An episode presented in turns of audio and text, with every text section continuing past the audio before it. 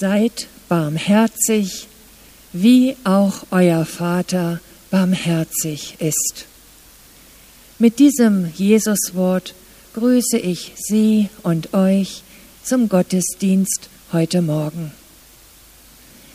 Jesus nennt es das Kennzeichen seiner Freunde, das Kennzeichen der Gemeinde, dass hier Barmherzigkeit zu finden ist. Und nicht nur im Umgang miteinander, sondern auch in unserem Umgang mit fremden Menschen. Wir wollen dem nachspüren, was Jesus damit meint, barmherzig zu sein. Ich habe die Ahnung, dass es mein nächstes Jahr auch leichter macht, wenn ich mir dieses Wort anziehe und versuche, barmherzig zu sein. In diesem Sinne wünsche ich Ihnen und euch ein gesegnetes und leichtes neues Jahr. Wir feiern, weil Gott selbst uns einlädt. Wir sind als seine Familie zusammen im Namen des Vaters, des Sohnes und des Heiligen Geistes. Amen. Lieber Vater im Himmel, Jesus sagt so ganz selbstverständlich, dass du barmherzig bist. Wir kommen heute Morgen zu einem Gott, zu dir, der barmherzig ist. Du schaust nicht darauf, was wir getan haben oder nicht getan haben. Du schaust nicht darauf, was wir uns selbst vorwerfen. Du bist derjenige, der sich freut, dass wir da sind und der es will, dass wir es glauben so hilf du unseren Herzen, dass wir dir glauben, dass du gut mit uns bist, dass du barmherzig bist, einfach weil du du bist. Wir danken dir für die Zeit heute Morgen, denken auch an alle Geschwister, die heute auch Gottesdienst feiern. Amen.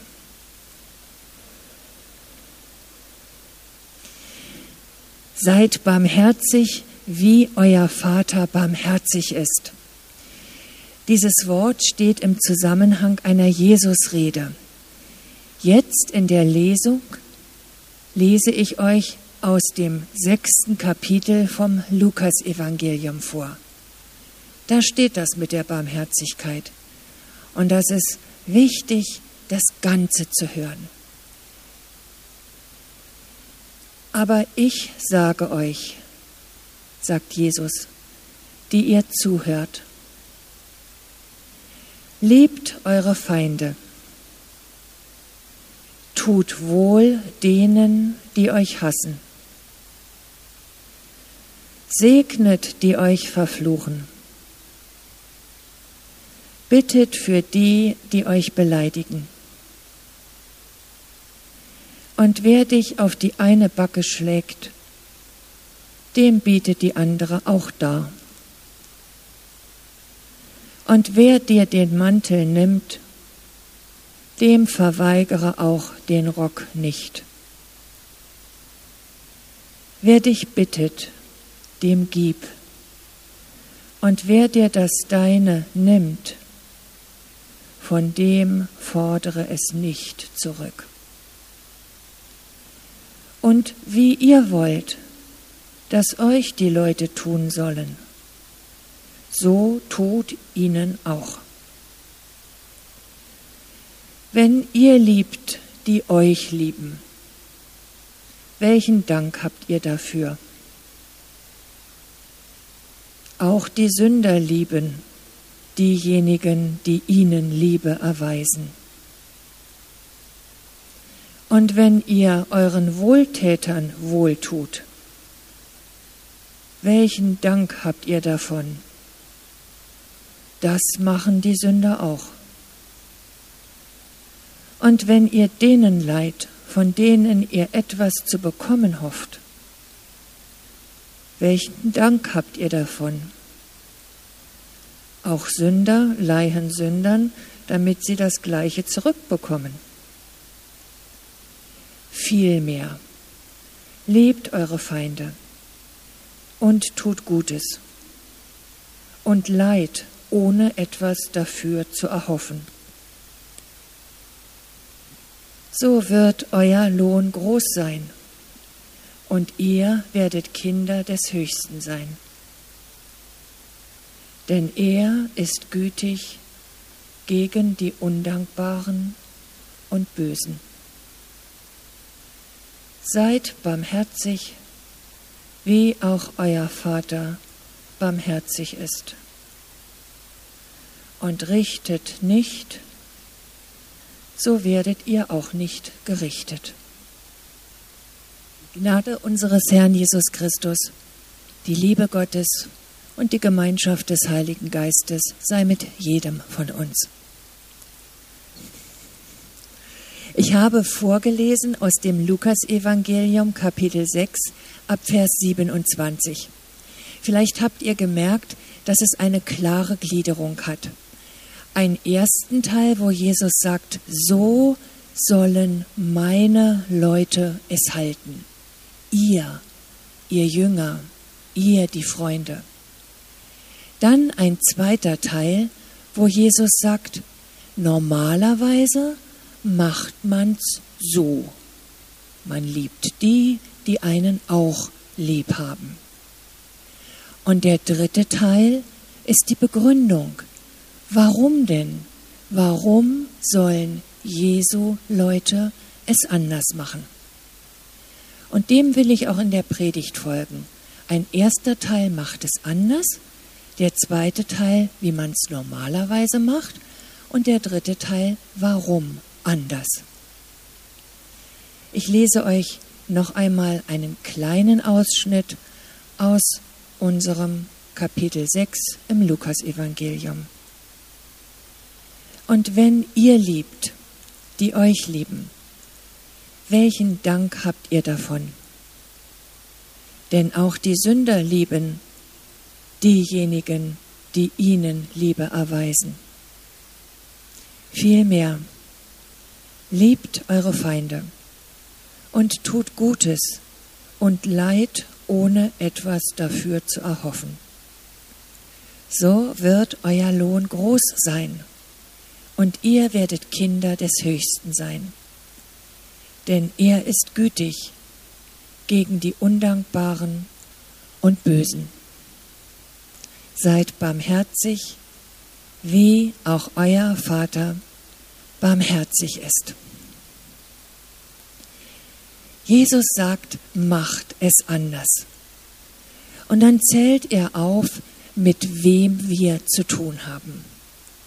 Er sagt eure Feinde, diejenigen, die euch verfluchen diejenigen, die euch beleidigen, diejenigen, die euch auf die Wange schlagen, diejenigen, die dir deinen Mantel wegnehmen, und zwar den Mantel, der wirklich dir gehört. Er sagt, ich sag euch jetzt, wie ihr mit denen umgehen sollt. Vergeltet es ihnen nicht. Das Neue ist, dass jedes vergelten wollen, ich mach's mit ihm so, wie er es mit mir macht, dass Jesus sagt, wer zu mir gehört, der ist frei davon. Der braucht das nicht mehr. Der kann sich einüben darin, dass er es nicht zurückzahlen muss. Wir haben hier eine sehr starke Betonung auf den Feinden. Und ich vermute, dass dieser Satz mit den Feinden liebt eure Feinde dass das auch der bekannteste Satz im Abschnitt ist. Ich glaube, dass es eigentlich gar nicht zuerst um die Feinde geht. Es geht darum, dass wir nicht vergelten sollen, dass wir aus etwas herausgelassen sind, herausgelassen daraus, dass wir mit dem anderen so umgehen, wie er mit uns umgeht. Und dass darin eine ganz große Freiheit besteht. Ich habe zum ersten Mal eine Ahnung davon bekommen, von so einem Menschen, oder ich habe es gemerkt, wahrscheinlich war es oft schon vorher so, aber das erste Mal habe ich es gemerkt an einer Frau. Da war ich jung, also dieses andere Verhalten habe ich zum ersten Mal bewusst gemerkt. Da war ich jung, da war ich Studentin und ich habe eine Freundin von mir besucht in Hermannsburg, sein kleines Dorf bei Celle. Und dieser Ort hat eine wunderbar große Buchhandlung. Da war ich als Studentin und habe mir die Sachen angeguckt. Und dann sehe ich jemanden, den ich vorher noch nicht gesehen hatte. Aber ich wusste von ihr. Denn die Freundin, die ich besucht habe, die hat mir öfter von ihr erzählt. Das war eine Magdalena, keine Ahnung, wie sie mit Nachnamen hieß. Eine alte Frau, die als Missionarin in Südafrika gewesen war. Und wir kamen ins Gespräch, weil wir ja die gemeinsame Freundin hatten. Und ohne groß sich mit mir zu unterhalten, machte sie ihr Portemonnaie auf und zog einen 50-Markschein heraus. Das war damals viel Geld. Und dann reichte sie mir den und sagte, kaufen Sie sich etwas, was Sie freut. Da hat ein Mensch, der mich nicht kannte, der mir nichts zu vergelten hatte, ich hatte ihm nie was Gutes getan, der auch von mir nichts zu erwarten hatte, ich werde sie nie wiedersehen, der wollte mir eine Freude machen. Und ich war so perplex darüber, dass jemand nur, weil er mir eine Freude macht, machen möchte, etwas Gutes tut, mir einen 50-Markschein hingibt. Und ich habe es damals noch nicht richtig geblickt. Ich habe ihn nicht genommen, weil ich dachte, wir kennen uns ja gar nicht. Ich habe gedacht, da muss ja so ein Hin und Her sein, dass man es annehmen darf. Und ich habe gedacht, die Frau wird nicht viel Geld haben als Missionarin im Ruhestand. Und heute denke ich, ach, warst du dumm. Es war eine Tat der Liebe, eine Tat der Barmherzigkeit.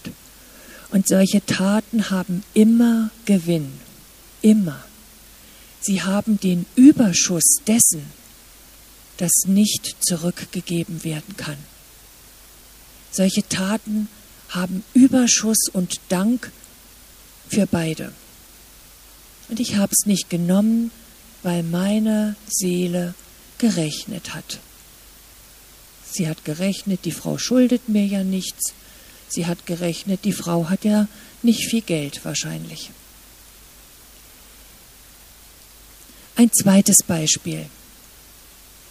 Als ich auch noch jünger war und Pfarrerin in Eisenhüttenstadt, was ein Ort an der polnischen Grenze ist, da habe ich gedacht, ich frage doch die Gemeinde, wer von ihnen auf Barmherzigkeit angewiesen ist. Und in der ersten Reihe saß eine Konfirmandin. Ein Mädchen, ein ganz aufgestelltes, fröhliches Mädchen. Die sind jünger in Deutschland als hier in der Schweiz. Und sie hat eine leichte Behinderung. Ich habe gefragt, wer von euch ist auf Barmherzigkeit angewiesen? Und das Mädchen schnellte hoch und streckte den Arm auf und sagte, ich. Und dann schaut sie sich um und merkt, dass sie die Einzige war. Und das hat sie irritiert, weil sie konnte es hat sich immer alles in ihr gespiegelt. Man hat genau gesehen, was sie denkt.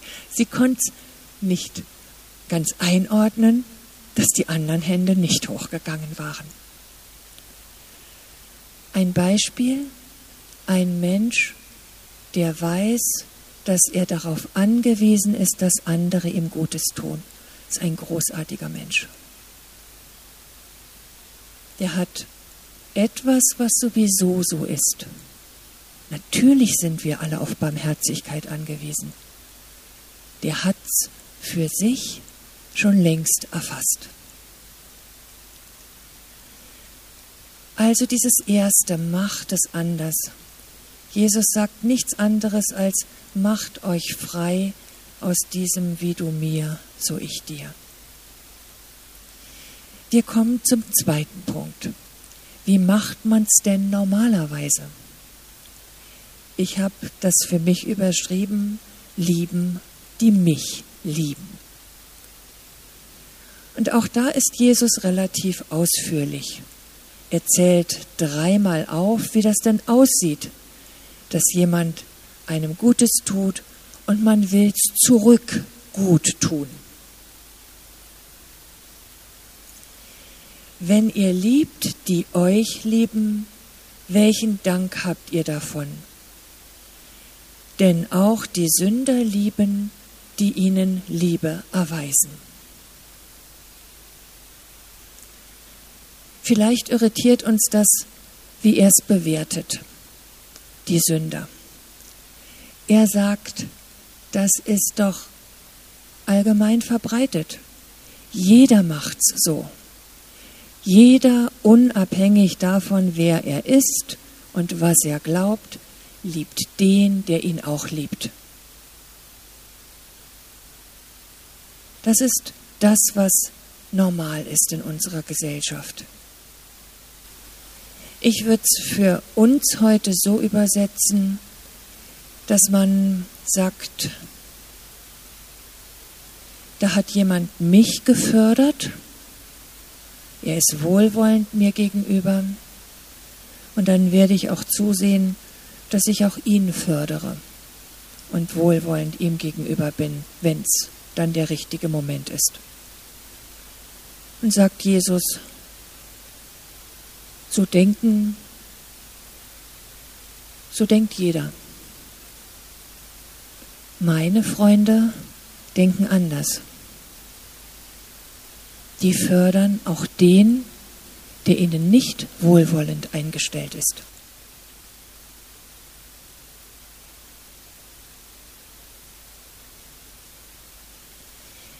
Sehr interessant, dass Jesus das Verhalten, was im Allgemeinen üblich ist, dass er es bewertet.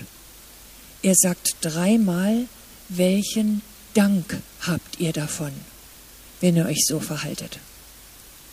Ich weiß selber nicht, wie man das richtig übersetzen muss. Ich verstehe es zurzeit so, dass Jesus sagt, in diesem Hin und Her, ich tue ihm Gutes, weil er hat mir Gutes getan, da ist ein Ausgleich, da ist kein Überschuss, da ist kein Mehr. Dass Jesus das meint. Und er will, dass da, wo wir als Christen zusammen sind, dass da ein Überschuss ist, ein Mehr. Nicht so ein Hin und Her gucken, wer hat wem was. Sehr verräterisch finde ich die Rede vom, wer etwas verdient hat. Und wenn die Rede in der Gemeinde auftaucht, dann müssen alle Alarmglocken bei einem bimmeln. Wenn man überlegt, wer hat was verdient und darum tue ich ihm dies und das. Diese Rede gehört nicht in die Gemeinde. Es ist so egal, ob jemand etwas verdient hat oder nicht verdient hat. In der Welt geht's so zu. Da ist es normal. In der Gemeinde geht's gerade nicht so zu. Und wir kommen zum dritten Punkt. Anders leben. Warum? Wo kommt's denn her? Ich lese aus dem kleinen Abschnitt. So wird euer Lohn groß sein und ihr werdet Kinder des Höchsten sein. denn er ist gütig gegen die Undankbaren und Bösen. Der Grund dafür, dass Menschen, die mit Gott unterwegs sind, dass die Jünger Jesu nicht rechnen, nicht Ausgleich schaffen, sondern dass sie geben. Der Grund dafür liegt darin, dass Gott selbst so ist. Es hat keinen anderen Grund. Der Grund ist, dass Gott gütig ist gegen die Undankbaren und die Bösen. Und das muss man, glaube ich, erst mal sacken lassen. Im Matthäusevangelium ist die Rede auch überliefert. Da heißt es, ich sage euch, liebt eure Feinde und bittet für die, die euch verfolgen, auf dass ihr Kinder seid eures Vaters im Himmel. Denn er lässt seine Sonne aufgehen über Böse und Gute. Er lässt regnen über Gerechte und Ungerechte. Genau dasselbe. Weil Gott seine Großzügigkeit allen Menschen zur Verfügung stellt, sagt Jesus, sollt ihr genauso sein. Ich mach's ja auch so. Ich, Jesus. Ich habe einen meiner liebsten Bibelausleger gelesen, das ist Tom Wright.